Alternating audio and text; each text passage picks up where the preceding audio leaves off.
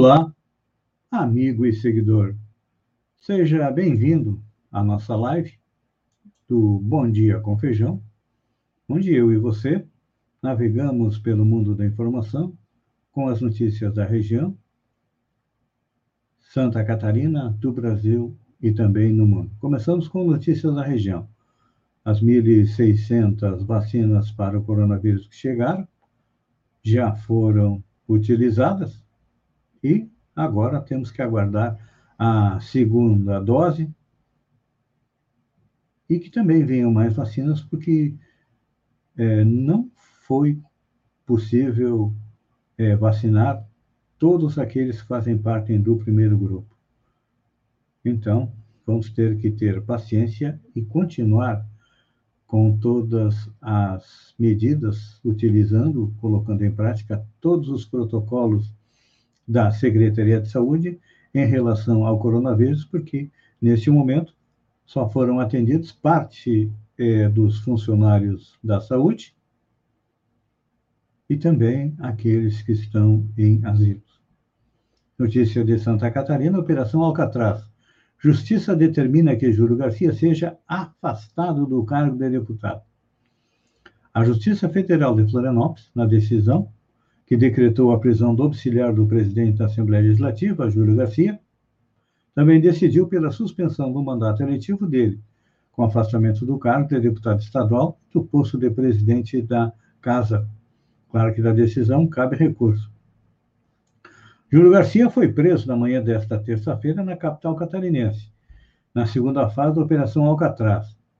A informação foi confirmada pelo advogado deputado César Abreu, que afirmou que o mandato previa a prisão domiciliar do político foi cumprido. A LESC informou, no início da tarde desta quarta-feira, que foi notificada e que analisa a decisão. Na decisão, a Justiça determinou que o primeiro vice-presidente da Assembleia Legislativa, em até 24 horas, deve ser notificado do afastamento e prisão do deputado. Caso seja confirmado, quem assume é o Hermes Nadal e o suplente Jean Kuhlmann. Ainda pela decisão, o afastamento de Júlio Garcia será mantido mesmo que revogada a prisão preventiva. Ele tem direito a continuar recebendo o salário de deputado estadual. Na posse de Joe Biden, o retorno dos Estados Unidos ao Acordo de Paris e à OMS estão entre os primeiros atos do presidente que tomou posse ontem. Em seu primeiro dia no cargo, o novo presidente assinou uma série de atos executivos, muitos revertendo ações do seu antecessor, Donald Trump. O fim do veto migratório a viajantes de países islâmicos e a paralisação da construção do muro na fronteira do México, através do fim do estado de emergência nacional que concedia fundos para a obra, entraram na lista. Ainda cumprindo promessa de campanha, uma das primeiras ações oficiais de Joe Biden como presidente foi o retorno dos Estados Unidos ao Acordo de Paris. Seu antecessor, Donald Trump, decidiu deixar em 2017 o tratado que rege medidas de redução de emissão de gases de estufa. Além disso, uma outra série de atos executivos foram assinados, muitos revertendo, entre eles, o retorno à Organização Mundial da Saúde. Então, tá aí. É, o governo Joe Biden, novo presidente dos Estados Unidos, sinaliza que irá se afastar das alianças formais e informais que tinham sido criadas nos últimos anos entre Donald Trump, Jair Bolsonaro e outros líderes populistas na defesa de agendas religiosas, políticas ultraconservadoras, negacionismo ambiental, ataque às instituições multilaterais e de desmonte dos pactos dos direitos humanos. Pelo jeito, o nosso presidente Jair Bolsonaro ficou órfão do seu grande apoiador, que é Donald Trump, e acredito que vai ter que começar a rever os seus posicionamentos, porque a tendência é ele perder a eleição em 2022. Olha só, Nação Colorada exulta, Inter goleia São Paulo e vira líder do Brasileirão. O Internacional goleou São Paulo por 5 a 1 no Morumbi, pela 31ª rodada do Campeonato Brasileiro, e se tornou o novo líder do Brasileirão, ultrapassando São Paulo. Yuri Alberto, com três gols, Vitor Cuesta e Caio Vidal marcaram para o Colorado. enquanto que Luciano descontou para o São Paulo. A rodada prossegue nesta quinta-feira, dia 21, com outro grande duelo entre duas equipes bem colocadas, Flamengo e Palmeiras. Além de Flamengo e Palmeiras, que jogam às 19 horas, no mesmo horário tem Fortaleza e Santos, Goiás e Ceará.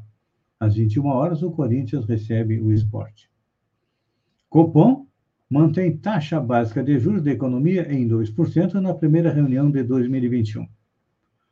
Na primeira reunião de 2021, o Comitê de Política Monetária, Copom, do Banco Central, decidiu, nesta quarta-feira, dia 20, manter a taxa básica de juros em 2% ao ano, a mínima histórica.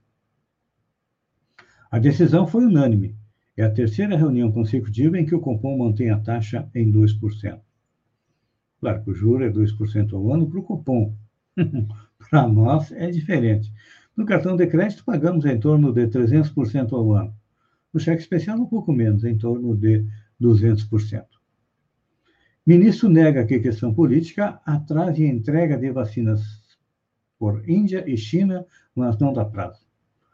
O ministro das Relações Exteriores, Ernesto Araújo, negou nesta quarta-feira que problemas políticos e diplomáticos tenham atrasado as negociações do Brasil com a Índia e China nas últimas semanas para a importação de ingredientes e de vacinas prontas para a Covid-19.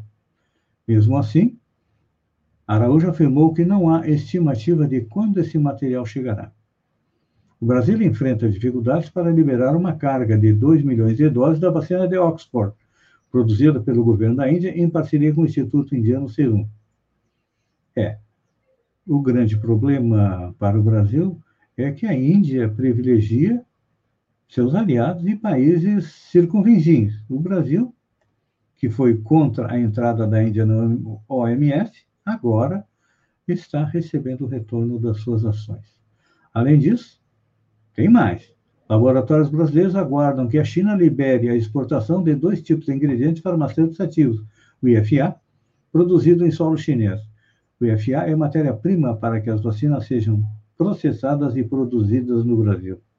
Aqui também nós vemos a grande dificuldade, é que o presidente Jair Bolsonaro, até pouco tempo, era contrário à vacina da China era contrário à compra de medicamentos e insumos da China. Agora, ele vai ter que se ajoelhar e pedir benção para os chineses para podermos receber os insumos para a vacina.